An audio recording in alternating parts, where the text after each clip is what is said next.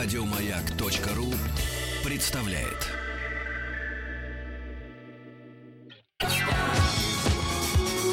По заказу Гостелерадио.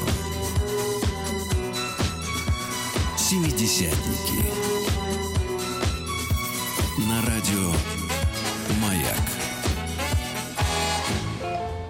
Добрый день, мои дорогие друзья, добрый день. Все любители 70-х годов, э, мы собрали сегодня радиоприемников для того, чтобы еще раз вспомнить, что там было хорошего, что там было замечательного, когда мы любили, когда мы ели, пили, рожались или рожали. А, друзья, напомню, э, все наши средства массовых коммуникаций, с помощью которых вы можете тоже свои воспоминания э, вербально рассказать в эфире или написать. Значит, смотрите, смс-портал 5533, все сообщения начиная с слова «Маяк». Есть форум радиомаяк.ру. Телефон прямого эфира. 728-7171, код город Москвы 495. И, конечно, WhatsApp, плюс 7 967 103 5533. О чем мы сегодня поговорим? Сегодня мы поговорим о том, о чем, естественно, болела голова у всех, о чем мечтали все. Это автомобиль. Да, друзья, еще Остап Бендер сказал, что автомобиль это не роскошь, а средство передвижения. Но, к сожалению, для жителей Советского Союза это была большая-большая роскошь. И поэтому, если у вас есть воспоминания о своем первом автомобиле, когда вы там ковырялись, целовались или, не дай бог, катались, да, то, милости просим, рассказывайте. Ну, а пока давайте небольшая справка, сколько чего стоило тогда, в 70-е годы. Значит, автомобиль был немного на рынке. Сразу хочу предупредить э, всех тех, кто не жил в 70-е годы. Значит, было автомобиль «Волга», был автомобиль «Москвич», автомобиль «Жигули» и автомобиль «Запорожец». Значит, автомобиль «Волга» стоил 5800 рублей, это в 71 году, а уже вот новенькая «Волга» стоила 9453 рубля. Давайте переведем это все на более понятные цифры. Средняя зарплата была 130-140 рублей. Значит, для того, чтобы вы купили автомобиль «Волга», надо было потратить 67 зарплат. Заметьте, это значит, вы должны были не пить, не есть, не отдыхать и даже не курить. 67 зарплат. «Москвич» стоил 45 зарплат месячных, «Жигули» 43, ну и «Запорожец» самый дешевый автомобиль 25 зарплат. Вот, в принципе, если вы, как говорится, могли напрячься, тогда за 25 7 вам пошло. То есть за два года не, не, не едите, не пьете, да, то вот можете скопить на «Запорожец». А если у вас есть семья, мама, бабушка, собака, то вы можете представить, насколько растягивалось накопление на первый автомобиль. Поэтому рассказывать о своих первых автомобилях. Ну, а я начну, наверное, пожалуй, со странной истории не автомобиля, а микроавтобуса. Дело в том, что вот этот шажочек от, частного, от общественного транспорта к частному были советские маршрутки. И в 1976 году, как раз в преддверии 25-го съезда КПСС, Рижский автобусный завод, знаете, напрягся всеми своими рижскими силами и выпустил на дороге РАФ-2203. Это была такая советская маршрутка. Ну, сейчас, наверное, мало кто помнит о ней, как она выглядела. Иногда они появляются на наших дорогах, такая, знаете ли, такой зубило. Между прочим, это была прогрессивная конструкция. На базе «Волги ГАЗ-24» в салоне было 10 посадочных мест, 11 был рядом с водителем, а 12 можно было посадить на кожух двигателя, который находился внутри салона. Дверь была большая, она распахивалась, поэтому многие водители приделывали резиночку, вот, чтобы дверка не отвалилась навсегда во время дороги. Ну, такая резиновый жгут, да. Открылась дверка, водитель потянул за резиновый жгут, дверка закрылась. Автоматика. Да. Начали этот автомобиль разрабатывать еще в 1965 году. Две независимые группы. Вот. Первый получился такой полукапотный микроавтобусик, вот, похожий на Ford Transit, а второй был вагонного типа. И вы знаете, несмотря на то, что первый показал себя лучше на испытаниях, второй все-таки решили отправить в производство, потому что был очень красивый. И самое главное, посмотрите, как раньше испытывали автомобили. Для того, чтобы поставить его на конвейер, взяли три микроавтобуса RAV и отправили их из Риги через всю страну во Владивосток по бездорожью, по грейдеру, по асфальту разбитому. И они доехали, вы представляете? Доехали и вернулись обратно. Единственное, что можно сказать еще, дело в том, что к этому заводу был неравнодушен Никита Сергеевич Хрущев. И он сказал, а давайте будем делать, ну тогда еще в 60-е годы, давайте их будем делать из пластика. И вы знаете, катались бы мы сейчас на пластиковых рафиках, если бы не отправили Никита Сергеевича в отставку. И все сказали сразу, ну какой пластик? Ну что, ну в нашей стране пластик, ну что, еще пластиковых стаканчиков, скажите, пить. Вот. И поэтому закрыли всю эту историю раз навсегда. Вот так появился на свет Рафик, милый Рафик, на котором я ездил в детстве. 10 копеек, по-моему, стоил это. Это было дорого, между прочим. Но зато ощущение, что ты едешь почти практически в Волге, меня не покидал никогда. Друзья, все ваши воспоминания, еще раз вспоминаю, смс-портал 5533, все сообщения сейчас слово «Маяк» и WhatsApp плюс 7 967 103 5533. Shh. ooh, ooh.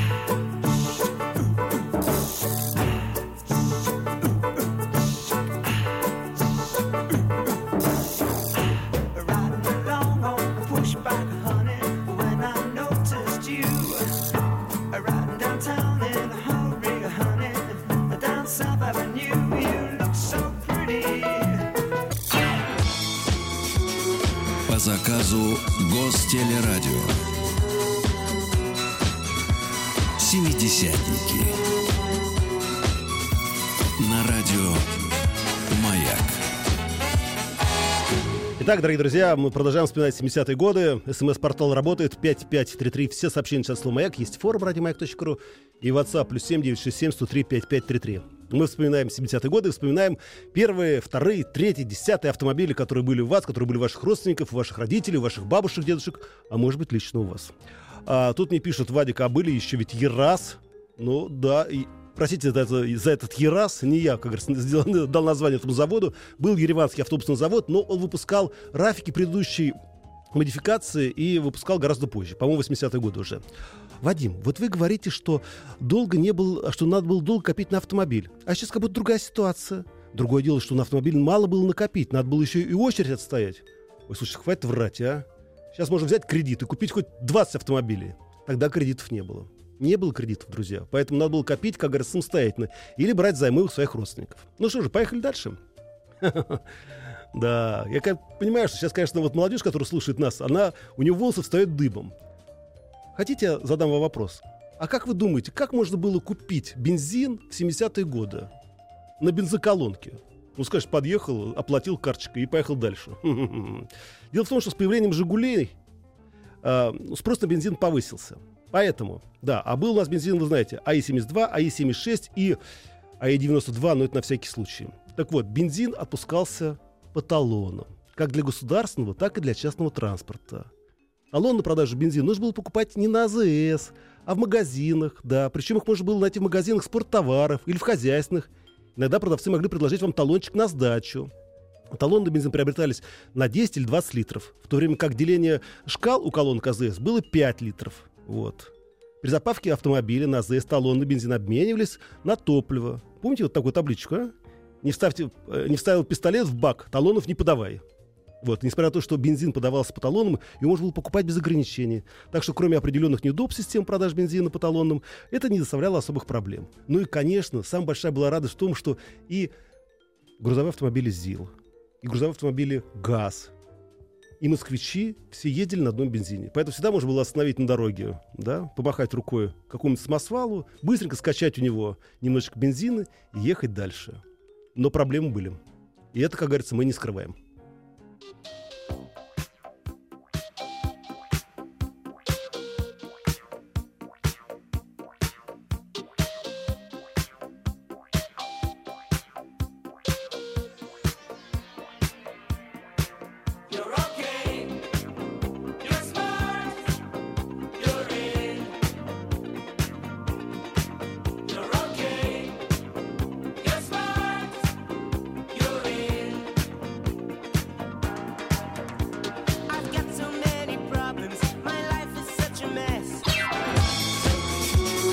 По заказу Гостелерадио. Семидесятники. На радио «Маяк». Ну что, друзья, продолжаем вспоминать 70-е годы, продолжаем вспоминать ваши автомобили в 70-е годы. Телефон прямого эфира 728-7171, код города 495, а смс-портал 5533, WhatsApp плюс 7967 103 5533. Так что же напишите? Поправочка. Бензин был 90, не 93, а 92. Ну ладно, ошибся человек, оговорился. Ну что сразу кричать-то? Так, с нынешними зарплатами и ценами тоже очень долго на новое авто надо копить. Разве что купить БУ. Ну вот видите, а тогда и БУ нельзя было купить. Тем более я вам рассказывал, что БУ автомобиль надо стоил дороже, чем в магазине. Первым автомобилем взамен мотоцикла с коляской у моих родителей был горбатый запорожец, нежно-голубого цвета. На нем неоднократно совершались поездки к Черному морю, горам Кавказа, Татьяна. Вот видите, какая была крепкая, хорошая машина. Всю семью возила. И даже вашу собачку. Так, что напишет смс-портал Ивановская область. У дедушки был москвич 412. До сих пор помню его номер. 1740 ПРФ. Дедушки не стало, а москвич жив до сих пор. Раньше, ну почему сразу... Раньше милиционеры, менту, простите, пробивали дырки в талоне. Три дырки и забирали права. А компостер выдавали гаишникам. А дедушка сам надел этих компостеров, и когда ему грозил штраф, он дарил их гаишникам. Его прощали. Очень хорошая история. Продолжайте вспоминать рассказ о своих первых автомобилях. Ну, а я расскажу вам одну тоже интересную историю. А, Вы, конечно, в курсе о том, что в 70-м году, ну, в начале 70-х годов э, вышел на наш рынок автомобиль ВАЗ-2101 копейка. А мало кто знает, что предшествовало созданию этого автомобиля и постройке завода. Дело в том, что вообще мы долгое время с итальянцами торговали исключительно только лимонами. Мы покупали все цели лимоны. Кстати, если кому неизвестно, 180 тысяч тонн. Да, каждый год 180 тысяч тонн мы покупали лимонов у итальянцев. Покупали в Сицилии которая, между прочим, была, вы знаете, охвачена мафиозными разборками. И, естественно, покупали мы у Коза Ностры. Это абсолютно точно известно. Самое интересное, что советские туркпреды иногда хотели купить лимоны у кооперативщиков, которыми руководили коммунисты. Нет, срывали поставки и все. Ну, короче, торговали мы этими лимонами. Потом начали искать, значит, достойных партнеров для того, чтобы сделать наш отечественный автомобиль. Вы знаете, что рассматривался и Рено, и Citroën, и Форд даже, да. Но в конце концов решили, нет, итальянцы. Давайте будем с итальянцами дружить. Знаете, итальянцы схватили за это, прямо они поняли. Между прочим, итальянское правительство дало заем советскому государству на льготных процентах, чтобы мы купили у них этот завод. То есть для итальянцев это было вообще просто, ну это была радость несусветная. Но дело не в этом. Дело в том, что э, мы же были партнеры, да, мы же друзья были практически.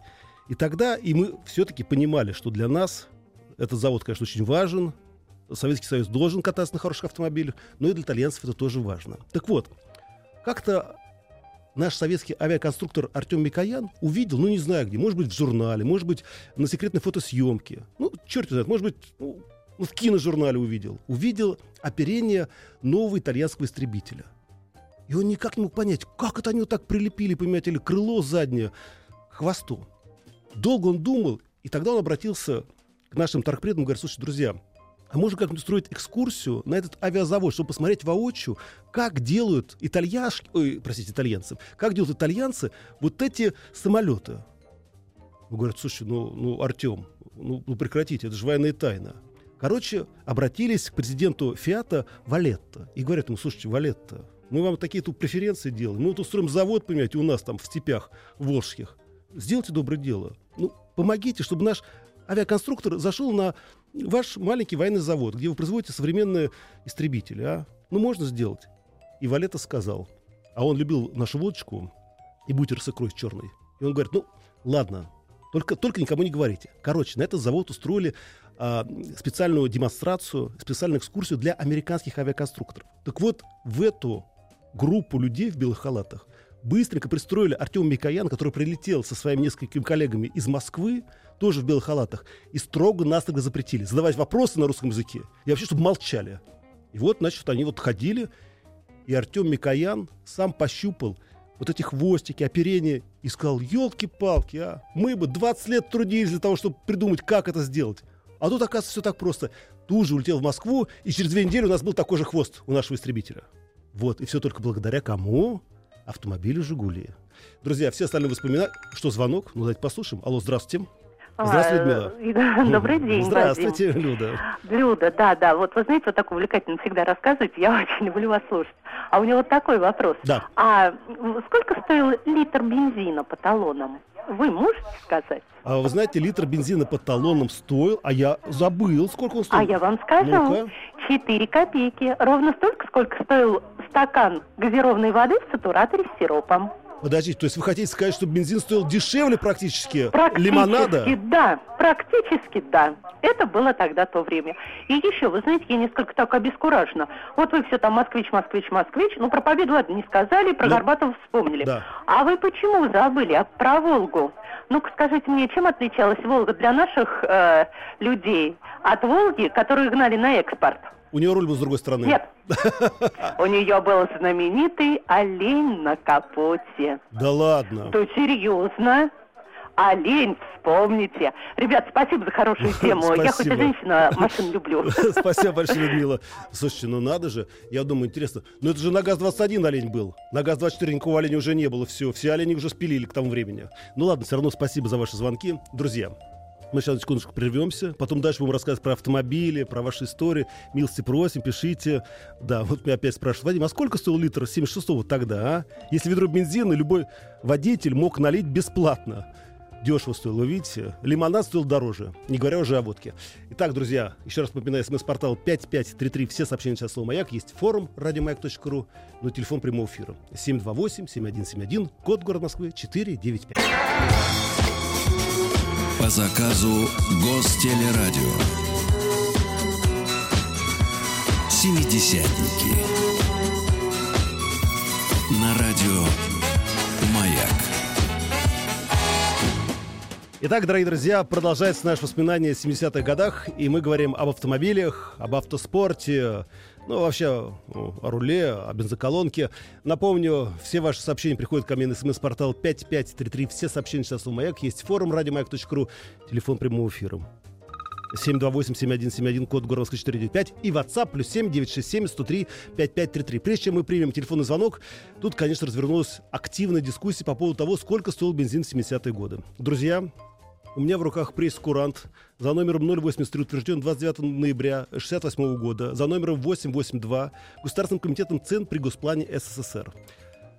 Бензин А76 за 10 литров 0,75 копе- рубля. АИ-93 0,95 рубля, АИ-98 рубль 0,5. Ну и тут же указано, что в начале 70-х годов чуть-чуть бы изменились цены, но не намного. Так что, конечно, может быть, как тут написали, тетенька немножечко ошиблась, но по идее, действительно, литр бензина стоил где-то 6, 6 копеек. Да, кто там у нас на связи? Алло, здравствуйте. Алло. Алло, Да, да, слушаю вас. а, э, меня зовут Андрей, город Королев. Здравствуйте, Андрей. Не знаю, как у вас прескурант.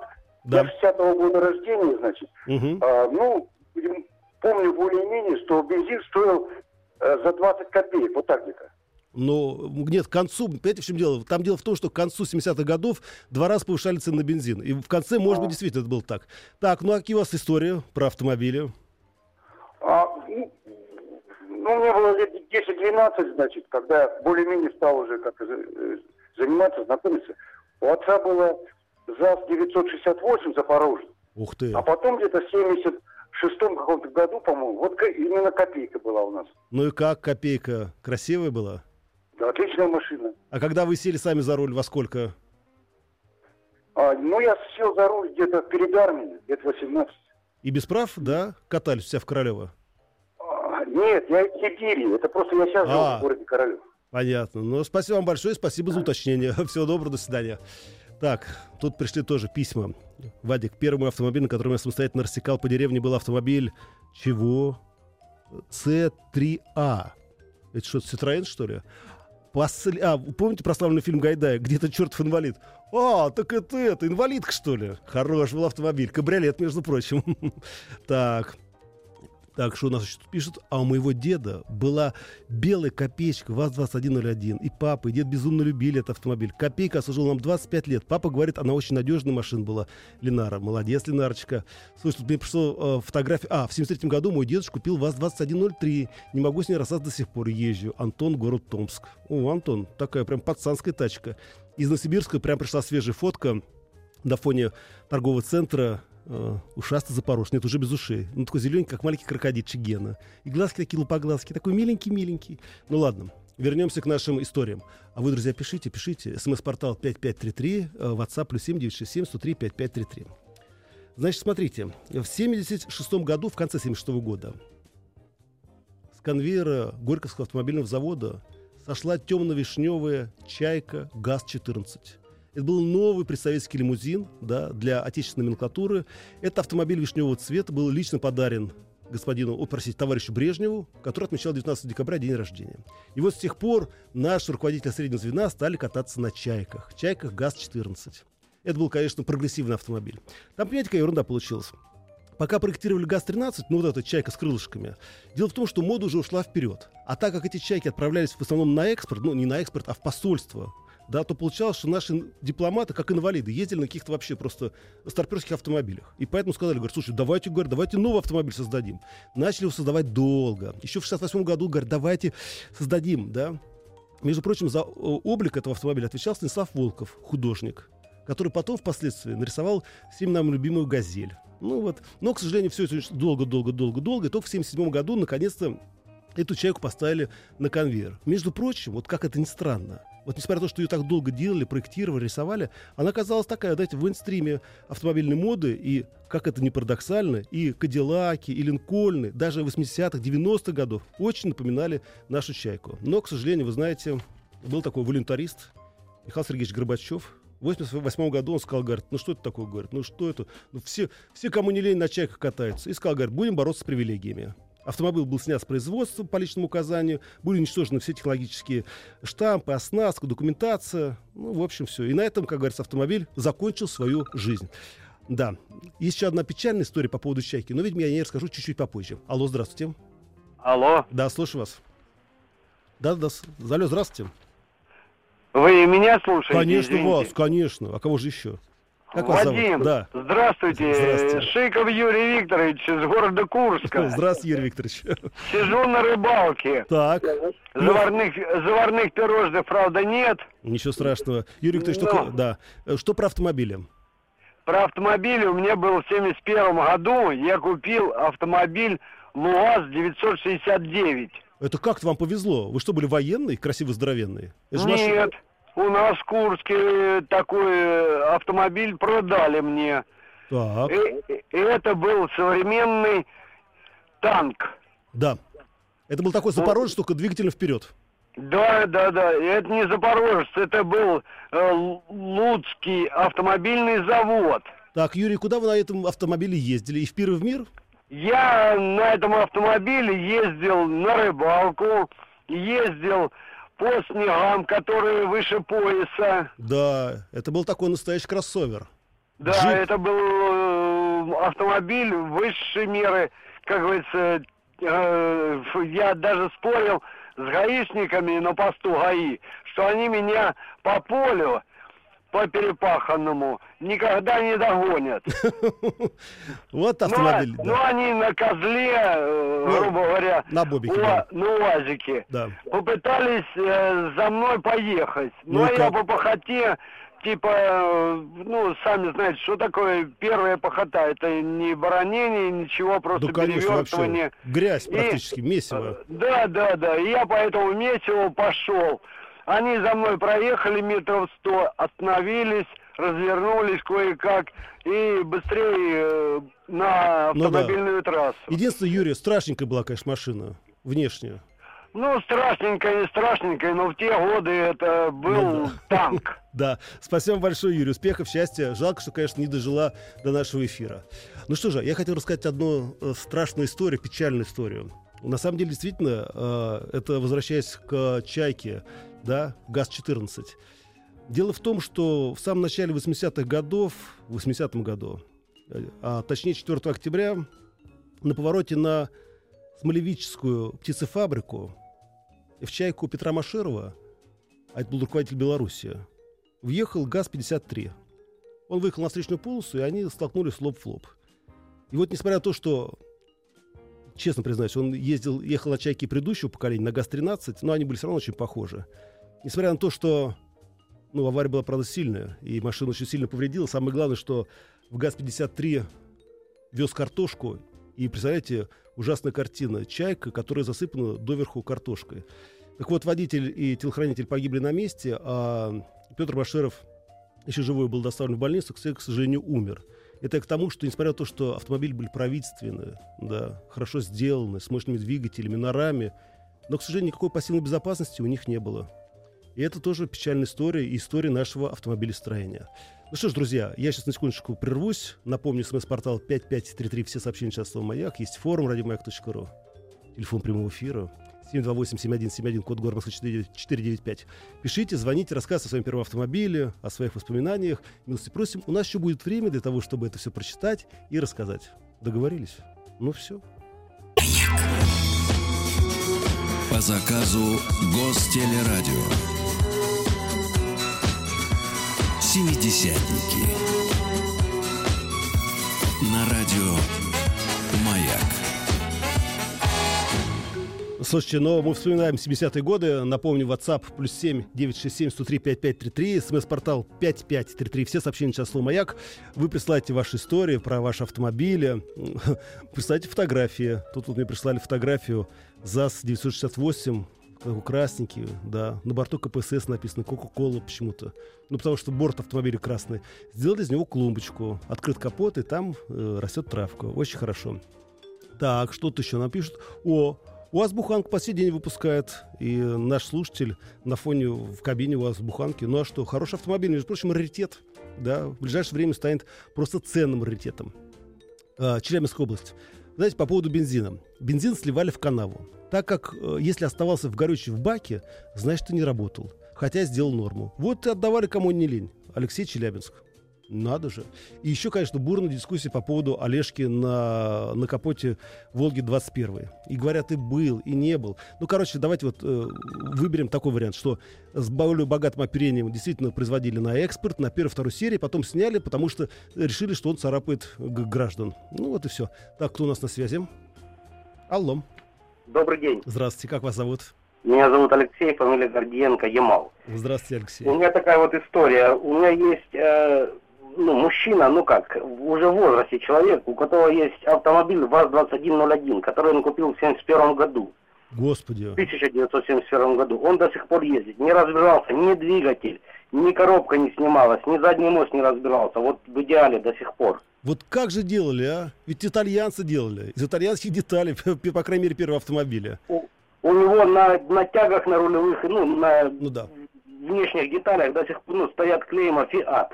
Вот это да, а? Как вы думаете, вот почему тогда умели делать автомобили, а сейчас нет, а? Да, и сейчас, я думаю, умеют, но нету контроля. Да, вы правильно сказали. Спасибо вам большое. Ямалу большой привет. Друзья, на этом я, ну, по крайней мере, на этой теме с вами прощаюсь. А в следующем часе опять встретимся и поговорим уже о другом. По заказу Гостелерадио. Семидесятники. На радио my thing. I want to get into it, man, you know. Like a like a sex machine, man. Moving, doing it, you know. Can I count it off? One, two, three, four. Get up, get on up, get up, get on up. Stay on the scene, get on up. Like a sex machine, get on up,